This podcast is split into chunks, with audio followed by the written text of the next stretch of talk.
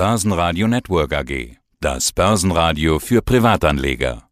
Der Wikifolio Trader der Woche in Zusammenarbeit mit Börsenradio. Ja, schönen guten Tag. Mein Name ist Martin Fischbach von der Altrich und Sie Vermögensverwaltung in Köln. Und wir sprechen in deiner Funktion als Herrscher über das Wikifolio Top Global Brands. Also frei übersetzt die besten Marken der Welt. Also das klingt nach werthaltigen und wohlklingenden Namen. Zunächst vielleicht ein paar wohlklingende Zahlen.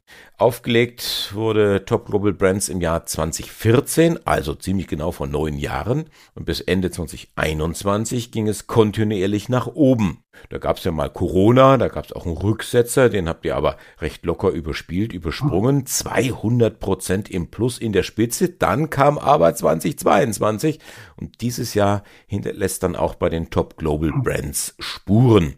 Die Performance ist abgeschmolzen auf immerhin noch 140 Prozent. Aber wie kommt das, dieses Abschmelzen? Was denkst du? Ja, also dieses Abschmelzen hat natürlich in diesem Jahr ganz klar mit dem Krieg zu tun und mit der Spaltung, die aktuell ist.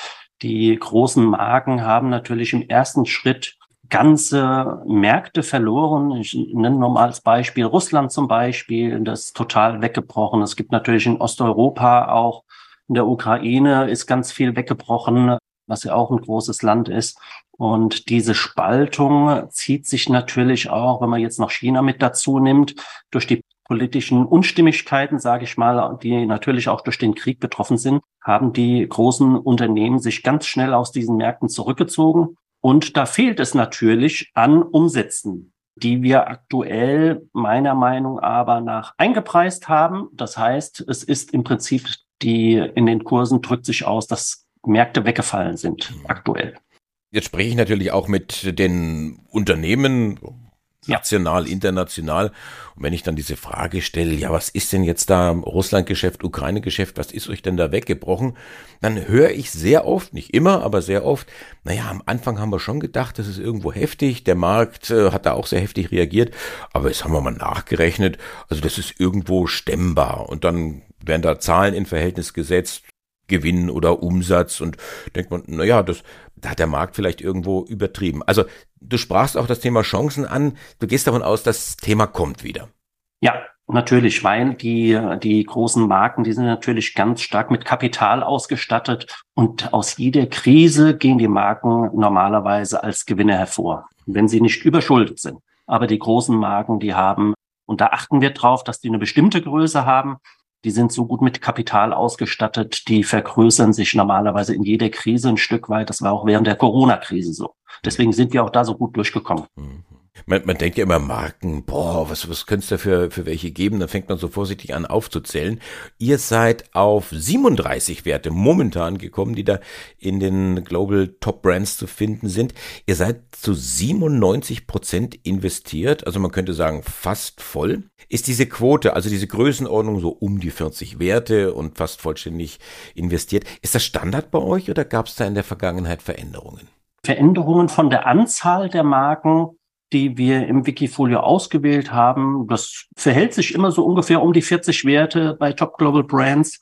Wenn wir die Marken beurteilen, haben wir Auswahl vorab, wo wir circa 140 Marken übrig bleiben. Und aus diesen wählen wir dann die einzelnen Unternehmen aus, weil wir dann auch gucken, welche Branchen sind mit dabei, gibt es keine Übergewichtung, die Aktienquoten bei der Reallokation, die dürfen nur eine gewisse Größe haben, so dass wir eine richtig breite Streuung dabei haben.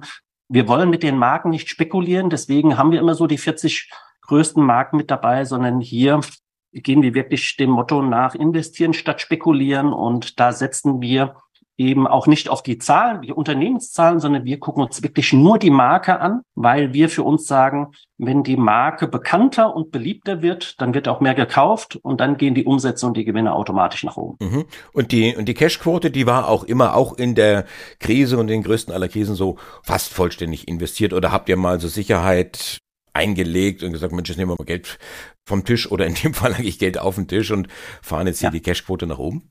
Also normalerweise fahren wir die Cashquote nicht nach oben. Wir haben das letztes Jahr mal zum Ende des Jahres ein, ein Stück weit gehabt. Dann geht es aber wirklich darum, wenn wir zum Beispiel eine Marke haben, wo wir sagen, Mensch, da müssen wir jetzt rausgehen, dass sich während der, während der Zeit irgendetwas entwickelt hat, wo wir sagen, wir gehen jetzt raus und dann müssen wir ja wieder gucken, Mensch, wie sieht's denn, ich sag jetzt mal, wenn bei dem, beim, bei der letzten Reallokation, wenn da drei Monate her waren, dann müssen wir natürlich gucken, welche Marken sind denn jetzt haben sich in dieser Zeit positiv wieder entwickelt, wo wir sagen, da investieren wir rein. Also das ist wirklich keine gezielte Cashquote, die wir aufbauen, sondern dann hängt es wirklich damit zusammen, wenn eine Marke, wenn irgendwas mit der Marke ist, wo wir sagen, jetzt gehen wir raus da. Dann sprechen wir doch jetzt mal über Marken, ja. über Einzelwerten. Ich habe noch zwei Aussagen von dir im Ohr. Netflix, hattest du gesagt, wird der Gewinner sein und Tesla, mhm. Tesla dagegen der Verlierer. Jetzt rückblickend betrachtet, Setz doch mal diese Aussage auf den Prüfstand. War das dann letztendlich so? Also bei Netflix finde ich innerhalb der letzten sechs Monate, da hatten wir das Interview ja ungefähr, hat sich natürlich einiges getan. Wir waren damals circa bei 220 US-Dollar, vielleicht mal von US-Dollar und wir sind heute bei circa 315, zwischen 315 und 320.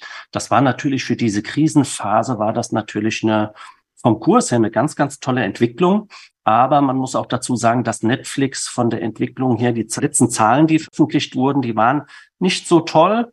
Da hatte man sich mehr erwartet, aber die haben durch ihre neuen Bezahlangebote haben die viel, viel mehr User wieder dazu gewonnen. Das heißt, das Unternehmen wächst und genau da zeigt sich auch unsere Markenanalyse, die nicht auf die Zahlen geht, sondern auf die Marke dadurch war das eine ganz tolle Entwicklung, die die über die sechs, letzten sechs Monate gemacht haben. Da bin ich gespannt, was du mir jetzt über Tesla erzählst. Marke, genau. das scheint ja auch so ein richtiger Hype zu sein ist aber auch etwas, was polarisiert. Also ich kriege hier Aussagen um die Ohren geworfen, das ist der größte Meme-Stock aller Zeiten. So eine Überbewertung habe ich noch nie gesehen, bis zu, ja, also das Tesla ist die Zukunft, ist fast noch unterbewertet. Ja, also beim Tesla muss man ganz klar sagen, die haben natürlich eine Intelligenz an den Tag gelegt, als sie das aufgebaut haben, womit, glaube ich, so keiner gerechnet hat. Tesla gehört, aber das habe ich das letzte Mal gesagt vom halben Jahr, gehörte nicht nur zu den beliebtesten Marken, sondern auch dann sind die aufgetaucht bei den unbeliebten, genau das, was du eben gesagt hast. Und ähm, von damals der Kurs, der war damals, ich glaube, bei circa 300 Dollar vom halben Jahr. Dann ist er runter auf um die 100 und Jetzt sind wir aktuell wieder bei 196 sind wir ungefähr zurzeit. Das heißt, es ist wieder ein Stück weit nach oben gegangen, aber es ist wirklich seitdem auch 30 Prozent nach unten gegangen.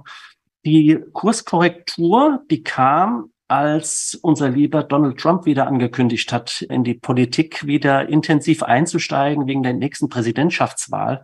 Und man sagt Musk ja auch ein Stück weit nach, dass er ein Trump-Fan ist und ja auch in Twitter dann eingestiegen ist, wo diese ganzen Personen, die gesperrt wurden, ja wieder, wieder mitmachen dürfen. Und da hat sich das Ganze ein Stück weit gedreht. Trotzdem glaube ich, dass die Aktie im Moment immer noch ein kleines bisschen überbewertet ist. Ja, Tesla hat damals diesen Hype gehabt, man hat sich ins Auto gesetzt und hat gesagt, boah, ist das ein Fahrgefühl? Also ich habe auch ganz viele Kunden, die Tesla fahren und sagen nie mehr ein anderes Auto. Ich glaube, wenn die sich mittlerweile in ein E-Fahrzeug von BMW oder irgendwo reinsetzen, da ist dieses Gefühl ja das gleiche, dieses Fahrgefühl. Deswegen glaube ich nicht, dass diese Wachstumszahlen unbedingt so bleiben werden.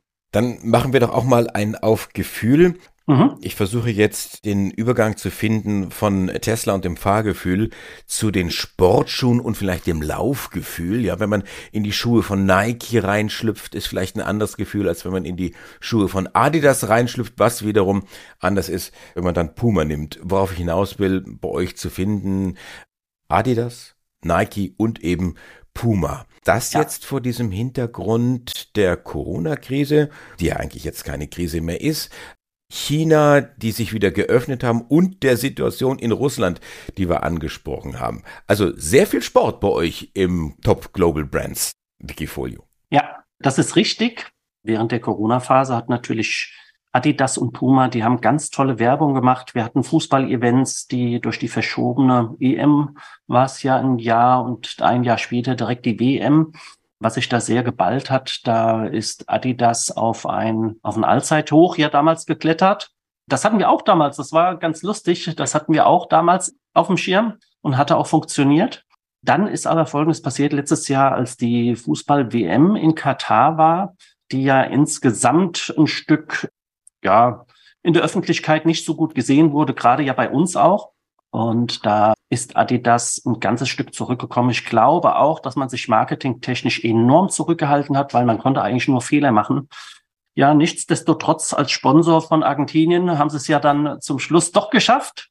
Und ich glaube, dass die Fußball-EM in Deutschland für Adidas ein Riesending wird. Also wenn die das nicht nutzen würden für ihre Marketingkampagnen, am besten wären sie natürlich Europameister noch hinten dran. Dann ist das, wäre das wirklich eine ganz tolle Geschichte. Ne? Und ich kann mir vorstellen, dass Adidas bis dahin nochmal richtig große Zuwächse haben wird. Ne? Gerade was den Fußball betrifft, ist halt die Haupt, Hauptsache bei denen. Im Prinzip kann man da Ähnliches auch erzählen dann über den, den großen Konkurrenten in den USA, über Nike und ja, den Konkurrenten gegenüber in Herzogenaurach. Die sind ja nebeneinander, haben sich, glaube ich, jetzt auch den, den Vorstand abgeworben. also Vorstand von Puma ist jetzt gewechselt zu, zu Adidas, ist auch ein alter Adidas-Mann. Also die kriegst du einfach auch, sagen wir mal, marketingtechnisch kaum auseinander.